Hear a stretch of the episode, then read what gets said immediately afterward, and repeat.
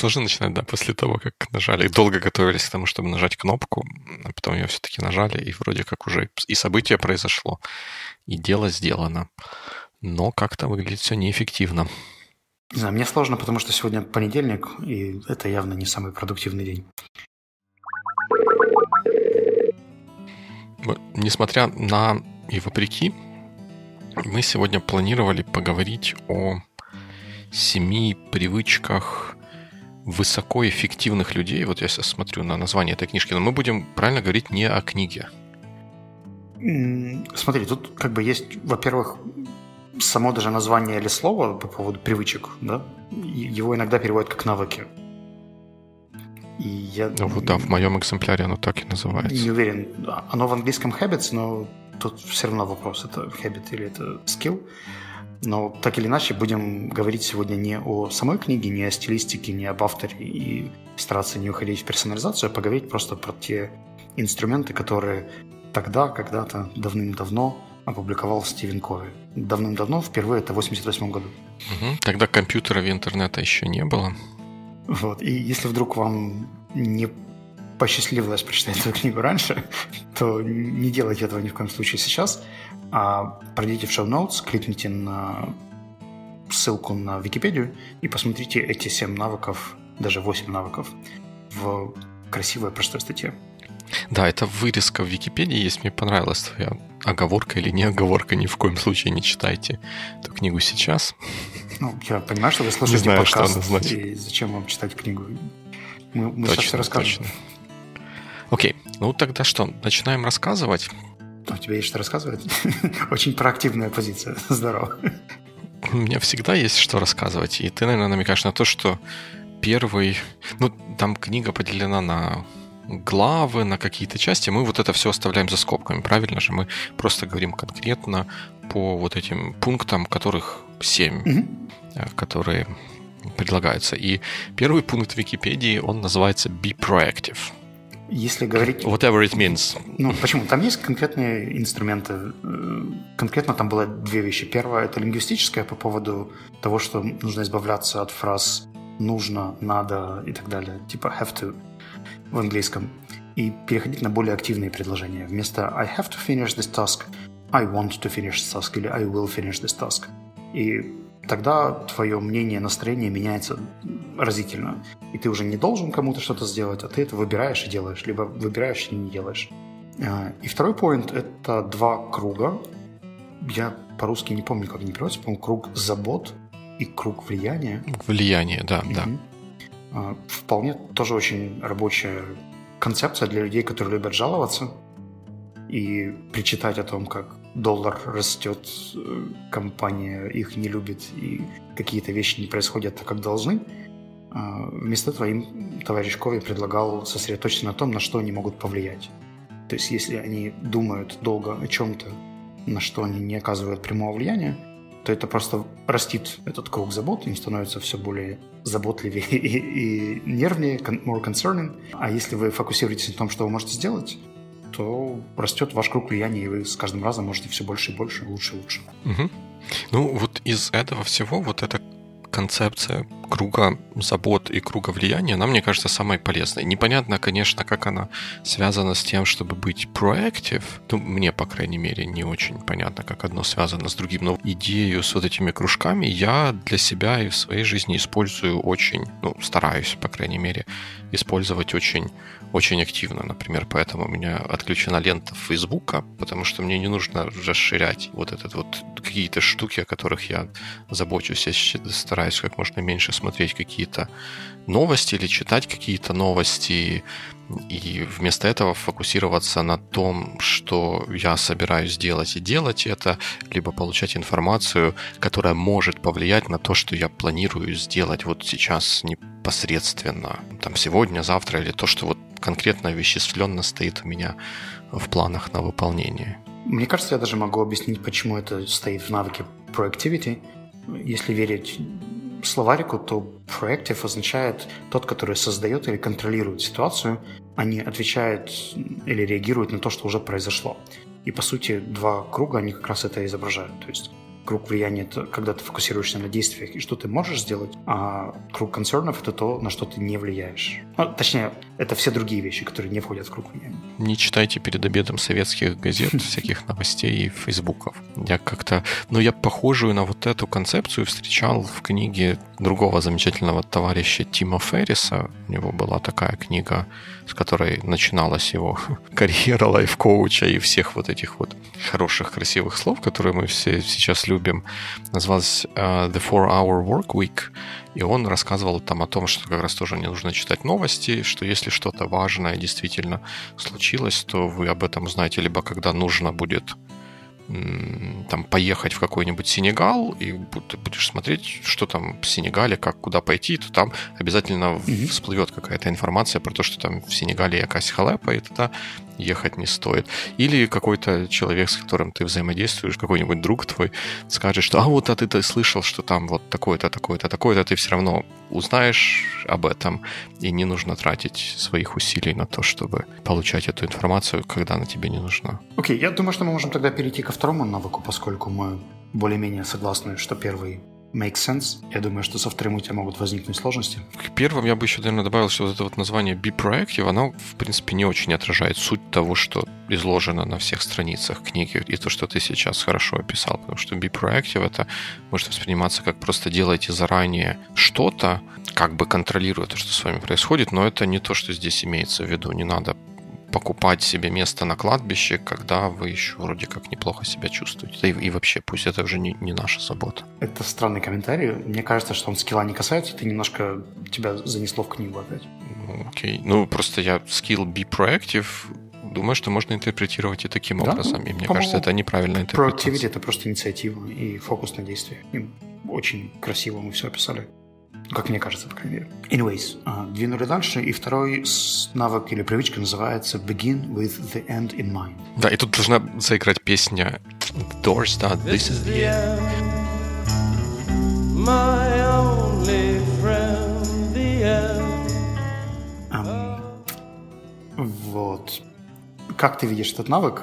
Ну, мне кажется, вот тут, ну, там, моя общая претензия к этим всем навыкам и к тому, как они здесь описаны, в принципе, в книге они точно так же написаны, они описаны слишком общими словами, в которые можно вложить все, что угодно, и с какой-то точки зрения вот в этот навык, в навык можно вложить что-то, что-то полезное, да, что когда ты начинаешь что-то, ты не просто начинаешь ради начинания, давайте будем копать ты представляешь себе, например, картошку, сгруженную в своем погребе. И ты визуализируешь результаты, вот тогда начинаешь эту, копать землю, чтобы выкапывать эту картошку и обеспечить себе, свои, себя и свою семью на зиму. В этом смысле это правильная идея. Ну, мне кажется, что здесь заложены две вещи, которые немножко позже переросли уже в конкретные инструменты. Первый – это просто целеполагание, потому что вопросы, где, где вы сейчас и кем вы хотите стать, и куда вы хотите попасть, это как раз про постановку целей. Возможно, у мистера Ковид тогда не было бизнес-бэкграунда и понимания, как это формулировать, но навык, как мне кажется, вполне зрелый и здоровый, то есть видеть конечный результат, планировать. И еще мне нравится то, что он говорит по поводу mission statement и values – мне кажется, что момент с идеологией, он тоже очень часто у нас провальный, и мы делаем вещи, не забывая ради чего и для чего мы их делаем.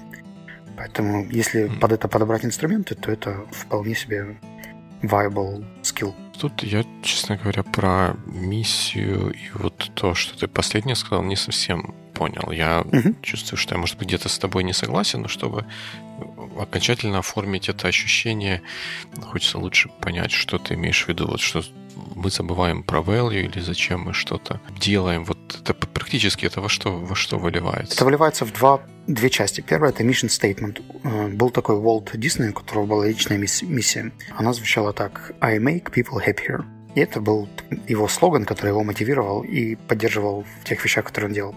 Второй point, второй уровень здесь – это values. Values – это такие там, ключевые слова компетенции. Ты, может быть, мог сталкиваться с этим как методом оценки сотрудников по value orientations.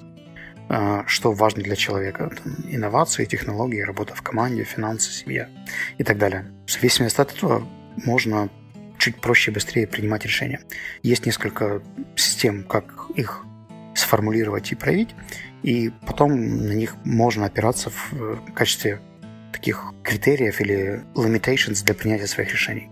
Условно говоря, если мои values — это польза, креативность и эстетика, то когда я буду заходить в новый проект, я для себя буду задаваться вопросом, есть ли там проявление этих трех values.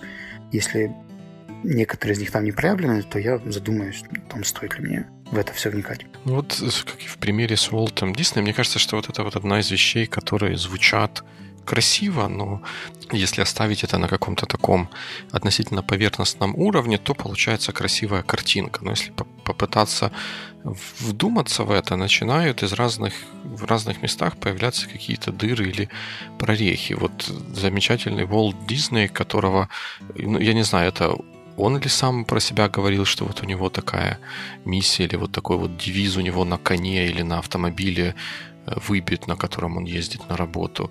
Но хорошо, вот это вот у, у него value. А потом, предположим, он эм, находится где-нибудь я не знаю, в, ресторане, да, и его узнали, там вот все там по лучшему разряду его обслуживают, и официант, который обслуживает его столик, надеется, что вот, в общем, его хорошо от это, за это отблагодарят. И потом он берет ему и дает стандартные 10% чаевых. И вот тот конкретно человек, в общем, хэппи вообще не стал. И, и, и, и вот, и вот как, как с этим жить? То есть это получается такая немножко лицемерная картинка, что мы говорим, что мы делаем людей happier, но это когда э, то, что мы делаем, совпадает с тем, что делает их happy. А если не совпадает, ну так это вот уже какая-то совсем отдельная история. Давай я зайду тогда издалека, раз у нас не очень получается договориться на персональных примерах. Ты представляешь, как используются mission statement и values в бизнесе для организации? Sure I do. Думаешь ли ты, что это полезный инструмент, или тебе кажется, что это waste of time, и можно без этого? Ну, это зависит от того, как как они используются, потому что uh, mission и values is what you do, it's not what you say. А почему, почему одно другое взаимоисключает? It's what you do and what you say. Потому что ты можешь делать что угодно, ты можешь делать электромобили, как и все остальные.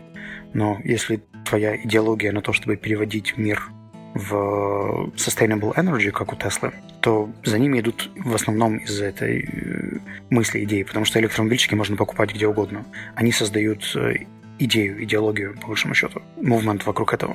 Я, я не знаю, стоит, стоит ли нам вдаваться вот в, Теслу и ее идеологию, и я не думаю, что люди, ну, по крайней мере, из того, что я вижу вокруг Теслы, люди идут за ней не из-за того, что там это sustainable или еще что-то такое, а потому что это shiny, они э, товарищ Маск, тут надо отдать ему должное, должное, он нашел то, что цепляет людей. Вот те люди, которые покупают Tesla Model S, как там она называется, P100D или P90 90D with Ludicrous Mode, они ее покупают не потому, что sustainable или не sustainable, а потому что это просто супер быстрая, самая быстрая серийный автомобиль. И там никакой sustainability особо и не пахнет у тех людей, которые выбирают эту модель и заплачивают, доплачивают за нее там 30 или сколько-то там дополнительных тысяч долларов. Хорошо, у меня другое мнение по поводу формирования комьюнити и узнаваемости Tesla как бренда.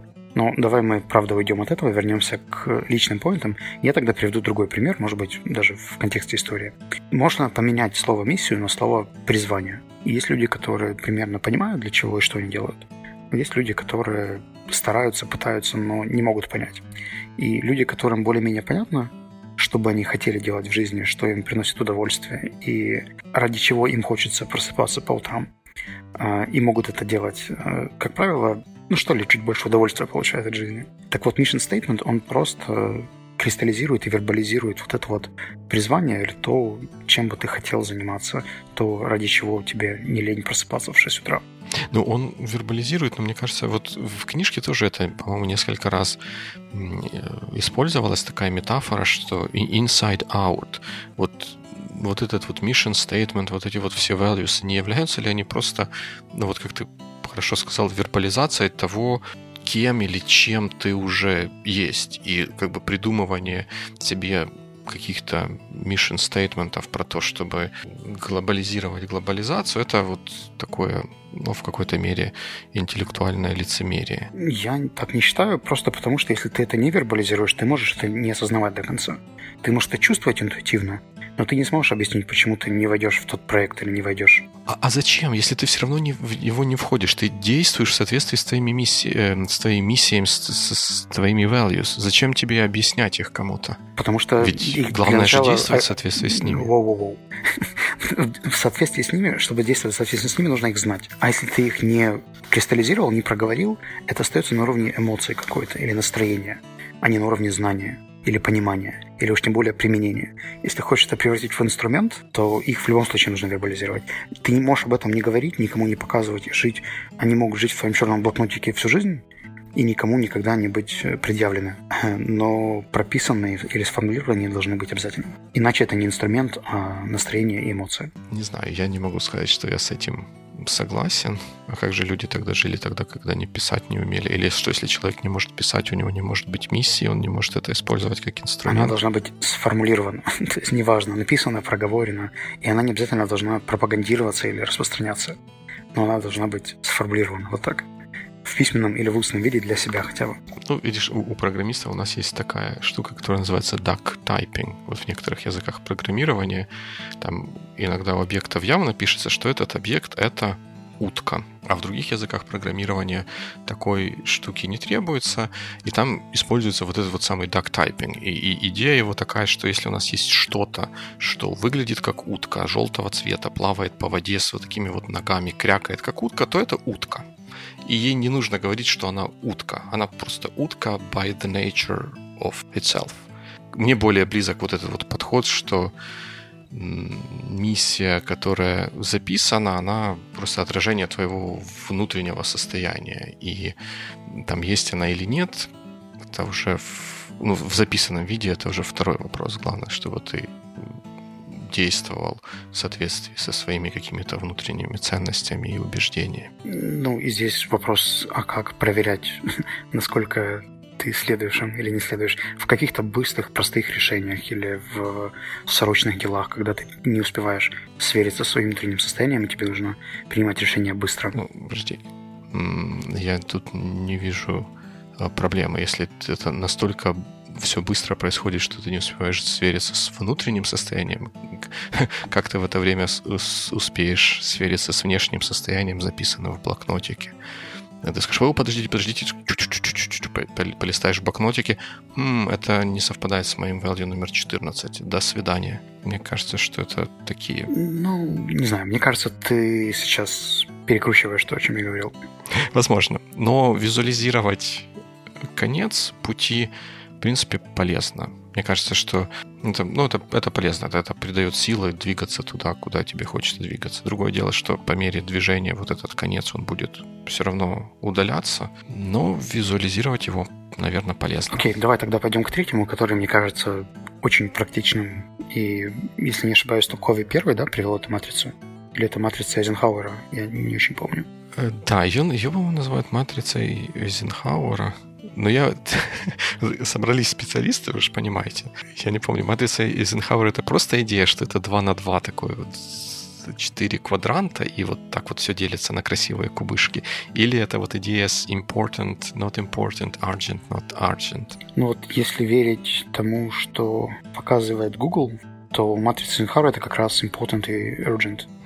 Ну, судя по тому, что если я правильно помню, кто такой Эйзенхауэр, это генерал американский времен Второй мировой войны, то, наверное, он был первым. Вот, но мне кажется, что это тоже весьма практично. И основная идея этого навыка, что вы раскидываете свои задания по принципу важно, не важно, срочно, не срочно. И если вам хочется преуспеть в далекой перспективе, то желательно сокращать время неважных и несрочных заданий и потихоньку переносить это время в задания, которые важные, но не срочные. Такие как сходить к стоматологу, доучить английский, прочитать какую-то очередную книгу, которую читать не срочно, но было бы очень полезно. И у нас у всех есть список из таких незаконченных 150 полезных дел, на которые нам не хватает времени. И основная идея этого скилла или привычки находить время на такие важные несрочные задания. Да, да. Ну, тут надо сказать, что сам этот навык, вот в той статье, на которую мы смотрим, он называется Put, put First Things First, и там должно в скобочках будет написано «Спасибо, Кэп». Да, интересно, я бы в книж... если бы я был переводчиком книжки, я бы его, этот пункт названия перевел бы как «Не ставь телегу впереди лошади». То есть это такой принцип, который уже известен из давних давен. Эм, вот. Но с матрицей вот та же самая возникает у меня э, проблема, что вот эта вот матрица, она звучит красиво и, и, и правильно. И вот, вот прям смотришь на нее, вот прям да, там четыре кубышки, и ты понимаешь, что да, вот я такой всякой, вот сейчас смотрю какие-то танцы с зерками, а лучше бы я читал книгу и, там, и, и, и тому подобное. Но дальше все упирается в то, а насколько ты правильно даже хотя бы для себя можешь решить, что что-то для тебя важно или что-то не важно, или что-то срочно, или что-то не срочно. Как, как, ты, как ты это можешь, как ты это можешь решить? Мне кажется, что здесь два фактора. Срочность и срочность это просто дедлайны и внешние факторы. Важность, неважность это больше внутренняя составляющая. И я бы тебя вернул к прошлому навыку по поводу определения важности и приоритетов, насколько это совпадает с э, твоим призванием, миссией, целями и так далее. Но давай хотя бы просто определим, что иногда полезность или важность там, физических упражнений, сна и еды вытесняет срочность каких-нибудь задач, реакции на какие-нибудь телефонные звонки, имейлы или доделывание каких-нибудь других очень срочных дел, которые для тебя не очень важны. Ну, who knows. Я, я сейчас как-то не могу вспомнить готового примера, но мне кажется, что такие... Да, есть готовый пример. Есть такая известная женщина-ученый Мария Скадовская-Кюри, да, которая своим мужем его, по-моему, звали Пол, если я не ошибаюсь. Вот они исследовали вот эти вот радиоактивные штуки интересные, да, которых тогда еще не было, о которых тогда еще не было известно, но они, ну, в общем, их исследовали, не зная о мерах безопасности, mm-hmm. и там, наверное, днями и ночами очищали этот радий. И вот та работа, которую они проделали, она помогает сейчас в том числе спасать жизни людей, потому что эти радиоактивные элементы применяются в медицине, да где они только не применяются сейчас. И если бы вот э, Мария вместо того, чтобы там ночами корпеть, не досыпать, вот делать вот эти вот исследования, приближая наше понимание того, как работает атомное ядро, она составила бы эту матрицу и говорит, м-м-м, надо спать я пойду сейчас спать, и нехай весь світ зачекає. И потом как бы вот она так поспала, поспала высоко, высокоэффективно, она бы не приближалась к вот этой вот своей миссии понимания того, как работает атомное ядро, и потом бы, ну, век наш короток, умерла бы, и мы ждали бы рождения какого-то другого такого человека, который смог бы осуществить то, что она осуществила. И вот вот, вот где здесь, как здесь проводить грань между тем, что важным и, и, и неважным, тем, что срочное и несрочное? Я отказываюсь обсуждать эту тему дальше, хотя бы потому, что ты пытаешься сейчас ретроспективно навесить ярлыки на то, что уже произошло. А, этот инструмент не работает в ту сторону, к сожалению. Так, подожди, но он говорит, что вот если вы будете делать так, то вы придете туда-то. И мы сейчас смотрим назад на людей, которые были там-то и куда-то пришли, и смотрим, насколько вот эта матрица помогает им прийти туда, куда они пришли. Давай так. Ну, если уж ты смотришь на ситуацию, то ты можешь также объяснить приоритеты, да, которые выставила Мария или еще кто-то для себя. Насколько для них по степени важности угу. было важно работать над этим проектом, или там, заниматься своим здоровьем. У тебя, условно говоря, в, этом, в этой матрице в графе важных заданий оказывается 15 тасков. Ты же все равно выставляешь приоритет. Which goes first and which goes second.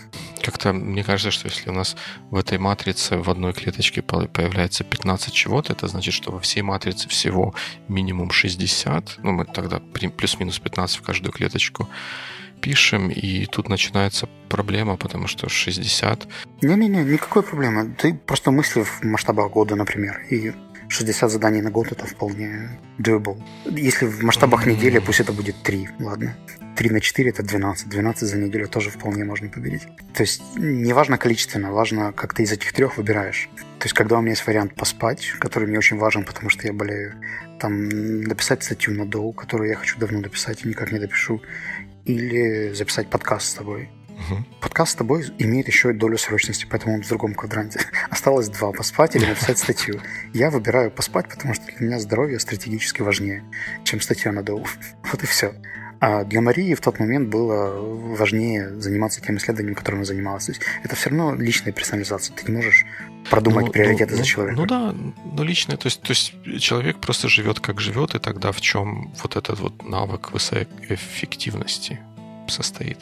Если все равно каждый для себя решает, что для него важно, что для него не важно, и что он делает в первую очередь, а что он делает не в первую очередь, и мы на это никак ну, со стороны не даем какого-то дополнительного инпута по этому поводу, то чем это отличается от того, что человек угу. не использует вот эту матрицу и просто живет так, как ему живется? Ну, это как минимум отличается уровнем осознанности.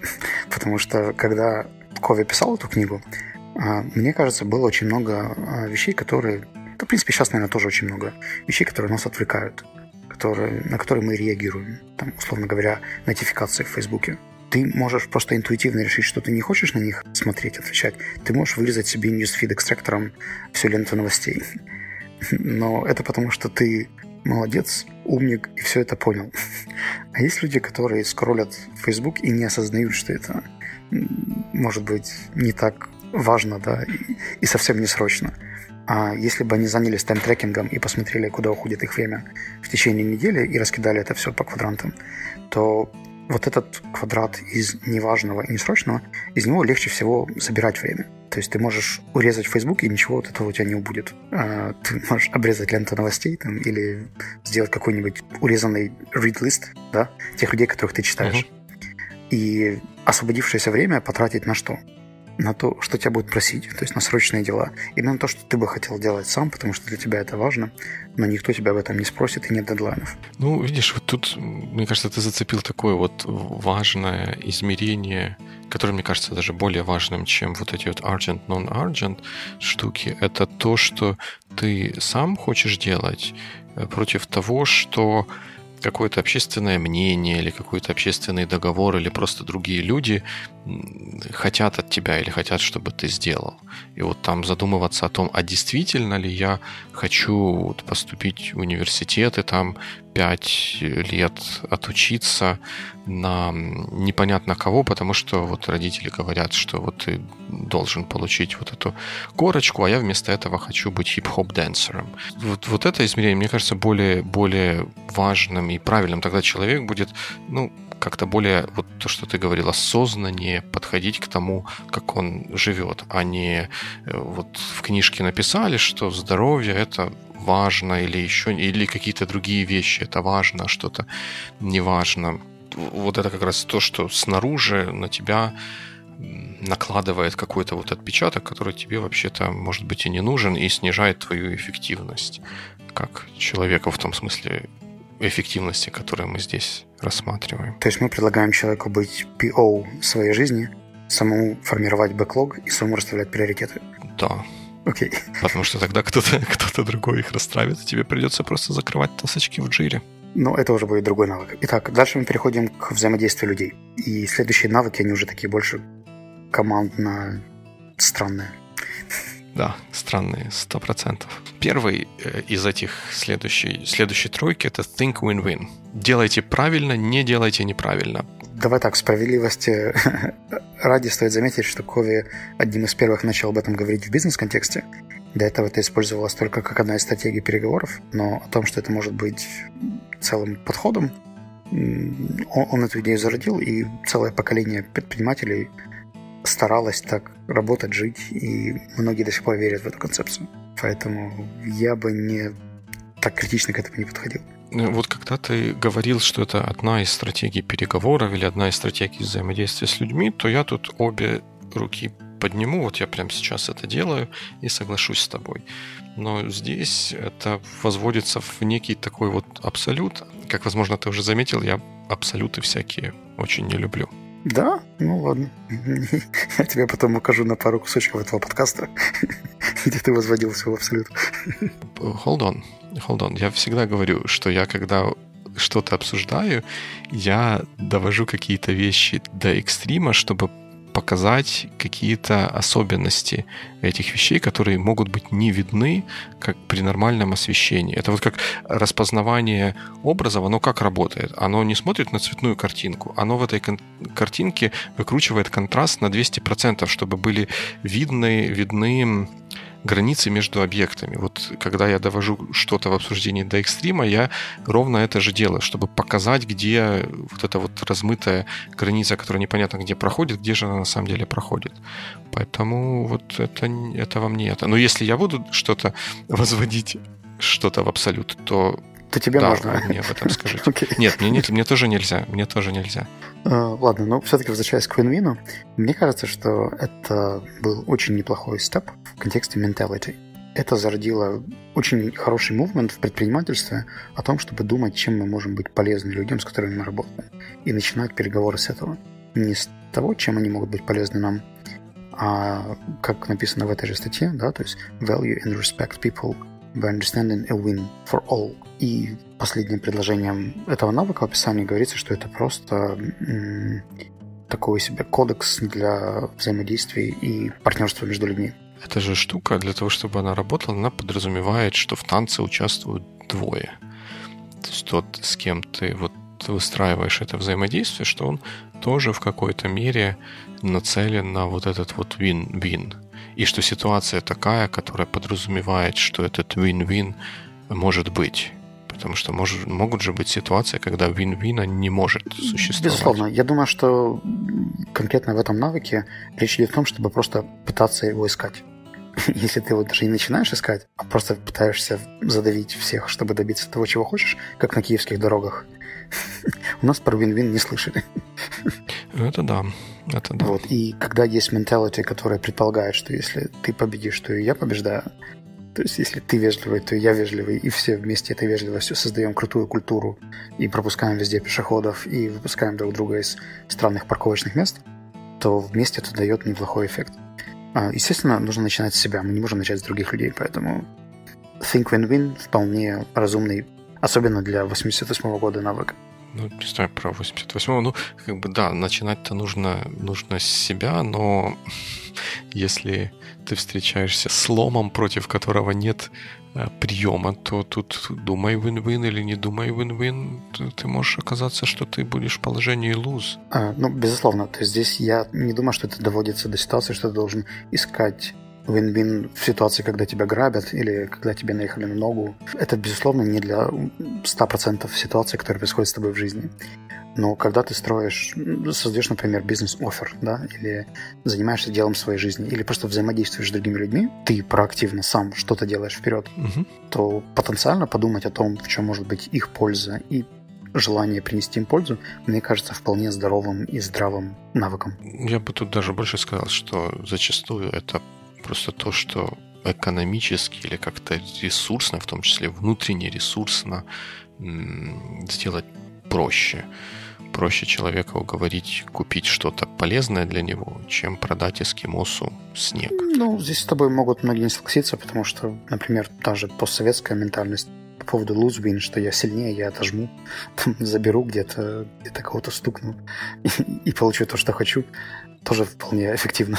Ну, постсоветская ментальность имеет сложности с тем, чтобы думать на хотя бы шаг или не говоря уже на два шага вперед, поэтому вот там вот это вот от, отожму и все будет хорошо, работает хорошо до тех пор, пока не придет кто-то другой, который отожмет у тебя, и все будет уже не так уж хорошо. С пониманием вот этой концепции на в постсоветской ментальности, конечно, сложно. А, мне кажется, что четвертый навык очень связан с пятым, который называется Seek first to understand, then to be understood. Я вижу в этом очень крутой инструмент, который объясняет, как можно think win-win и как вообще с этим работать. Мне очень нравится инструмент, который они предлагают, который называется Emotional Bank Account. Когда вы вкладываете в копилочку с человеком какие-то положительные действия, поступки, actions для того, чтобы поддерживать с ним отношения то есть момент какого-то credibility и взаимовыгодных приятных отношений. Не знаю, я не в восторге от всяких вот таких вот метафор, и в том числе от вот этой вот идеи с emotional bank, bank аккаунтом, но в целом, мне кажется, это очень полезная история, потому что когда ты слушаешь, ты, ну, оказываешься, как бы это не, не звучало противоречище, может быть, четвертому пункту, ты оказываешься в более ну, выигрышном, что ли, положении, в более powerful положении по сравнению с тем, кто просто все время без умолку говорит, потому что у тебя больше информации, и у тебя есть больше возможностей придумать ну, даже то же самое win-win решение, у которого вот часть, твоя часть win будет лучше, чем в какой-то другой ситуации. Мне всегда казалось, что этот пятый навык является просто продолжением э, навыков Think Win Win. То есть, если Think Win Win это больше концепция, без каких-то конкретных практических инструментов, кроме разве что переговорных, то пятый навык это такая красивая эмпатичность, и мне в свое время метафора с Emotional Bank Account была очень полезна. Да, слушайте и будьте слушаемы. Угу. И, собственно, наверное, тогда Point Six, да, который самый такой controversial. Самый. Что ты смеешься? Сейчас надо же посмотреть, как это по-русски переведено, потому что по-английски-то еще можно сказать synergize. А по-русски перевели как-нибудь достигайте синергии. Ну, так скучно. Синергируйте. Вот надо, надо вот что-то такое, чтобы был драйв. Окей, okay, я думаю, что пожалуй, открытием для меня в свое время в этом навыке было то, что команды могут работать высокой продуктивностью. То есть, если вот, вот эта его странная математическая цифра про 1 плюс 1 равно сколько угодно, которую он повторял много раз в книге, что когда ты работаешь один, это единичка, когда Дима работает один, это тоже единичка, но когда вы работаете вдвоем над подкастом, вы даете результат, который бы вы вместе по, по отдельности никогда не сделали, а вместе получаете что-то больше. И не, не уверен, что это очень практично, сейчас, вот в нашем контексте. Но говорить о том, что хорошо налаженная эффективная команда эффективнее, чем каждый из ее участников, я думаю, да, why not? Хорошая концепция, красивая, не практичная, но красивая. Ну, ну да, не практичная, но красивая. Книжки помогает продавать, наверное. Потому что что, что, что сделать, это, опять же, делайте все правильно, не делайте ошибок, и у вас будет синергия. И один плюс один будет равно 200, но не показывайте это вашей учительнице по математике. Мне кажется, что там даже я где-то читал дополнительную книгу про синергетический эффект в командах, но, если честно, там тоже реальных инструментов не было, они были все равно взяты из эффективной коммуникации и менеджмента. Поэтому это просто такое удачное совпадение многих факторов, которое вдруг случилось. То есть я не очень представляю, как это можно сделать в habit или в привычку. И из всех шести поинтов, которые мы проговорили, это для меня самый абстрактный сейчас. Ну да, это одна из тех вещей, что you'll know it when you see it. В отличие от седьмого навыка, он мой любимый. Мне кажется, он крут. Точи ты сокиру? А, нет. Почему сокиру? Sharpen the saw. Это пила. Видимо, натачивайте пилу. Почему Сакиру? Сакиру интереснее. Я просто не думаю, что каждый... Как бы если взять топор, то плюс-минус средний человек сможет понять, как топор заточить. Я далек от мысли, что средний человек сможет заточить пилу.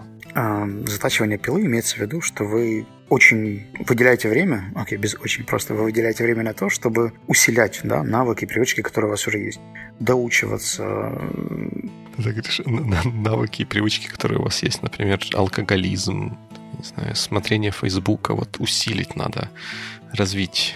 Я думаю, что в контексте предыдущих шести пунктов речь шла... Другое что-то имелось в виду? Да, имелось в виду то, что ты будешь усилять то, как ты работаешь в win-win, что ты не останавливаешься на том, что ты однажды их отработал, ты научился быть проактивным и считаешь, что это у тебя теперь навсегда. Ты должен эту проактивность поддерживать. А, целеполагание и приоритеты туда же.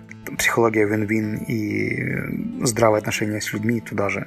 То есть это не тот поинт, где можно достичь мастерства и перестать этим заниматься. Да, это, наверное, из всех пунктов самый, самый практичный, что надо не останавливаться на достигнутом, а смотреть постоянно, как вот к тем целям, которые себе поставили, можно идти эффективнее.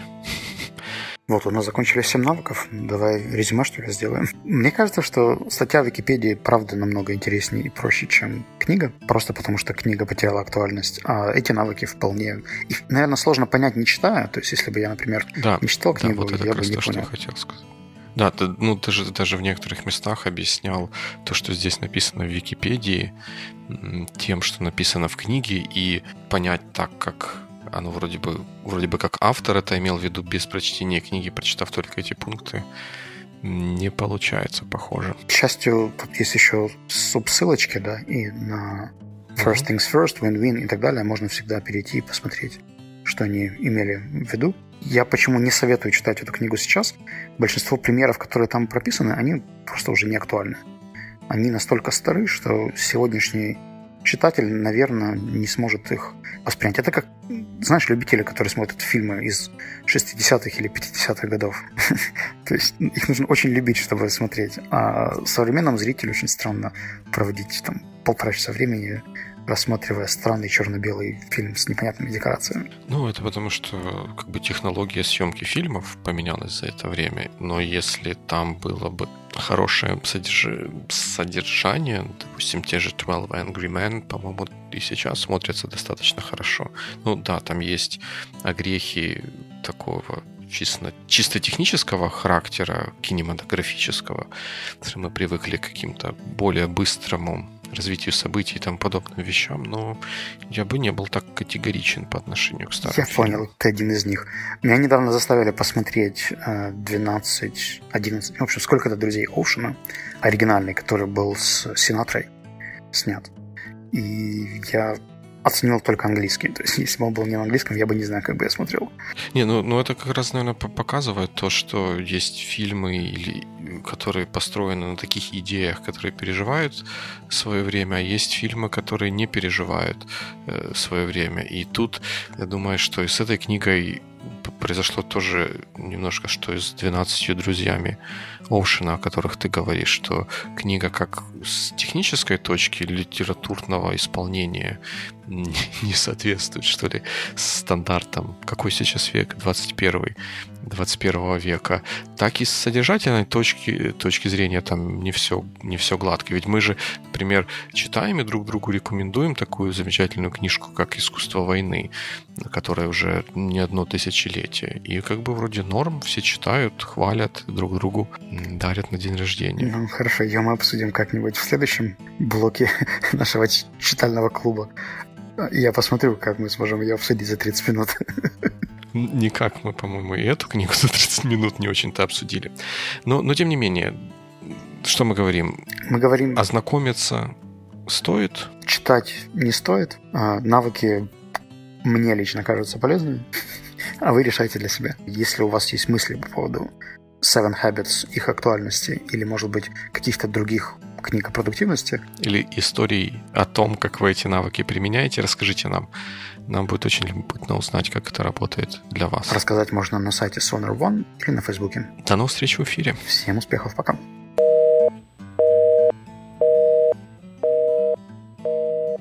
Ну, ну, не знаю, вот мне все равно не, не покидает ощущение, что, ну, я не знаю, что вот какие-то такие сугубо отвлеченные темы, типа того, о чем Саймон Синок рассказывает, или вот тут вот ковид, примеры, которые они приводят, ну что оно такое вот какое-то все не настоящее, что ты как только начинаешь на него смотреть без розовых очков, которые на тебя наделало второе издание, бестселлер, там еще вот это вот все, то начинает оказываться, что король немножко голый. Ну, смотри, я на это смотрю немножко с другой точки зрения.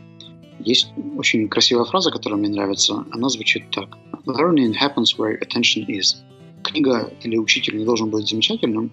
Он может даже очень хреново объяснять и не предлагать правильных методов, но обратить внимание на то, что нужно приоритизировать, по-другому общаться с людьми и как-то быть инициативнее, она вполне способна. Пусть она не дает инструментов, да, там не проводит по пути от А до Я, но она вполне мне помогла вот тем, что обратила мое внимание на это. Я много дорабатывал, я потом искал другие инструменты, и я не говорю, что эта книга идеальна, но для меня она была вот этим первым степ, который обратил мое внимание на многие из этих вещей.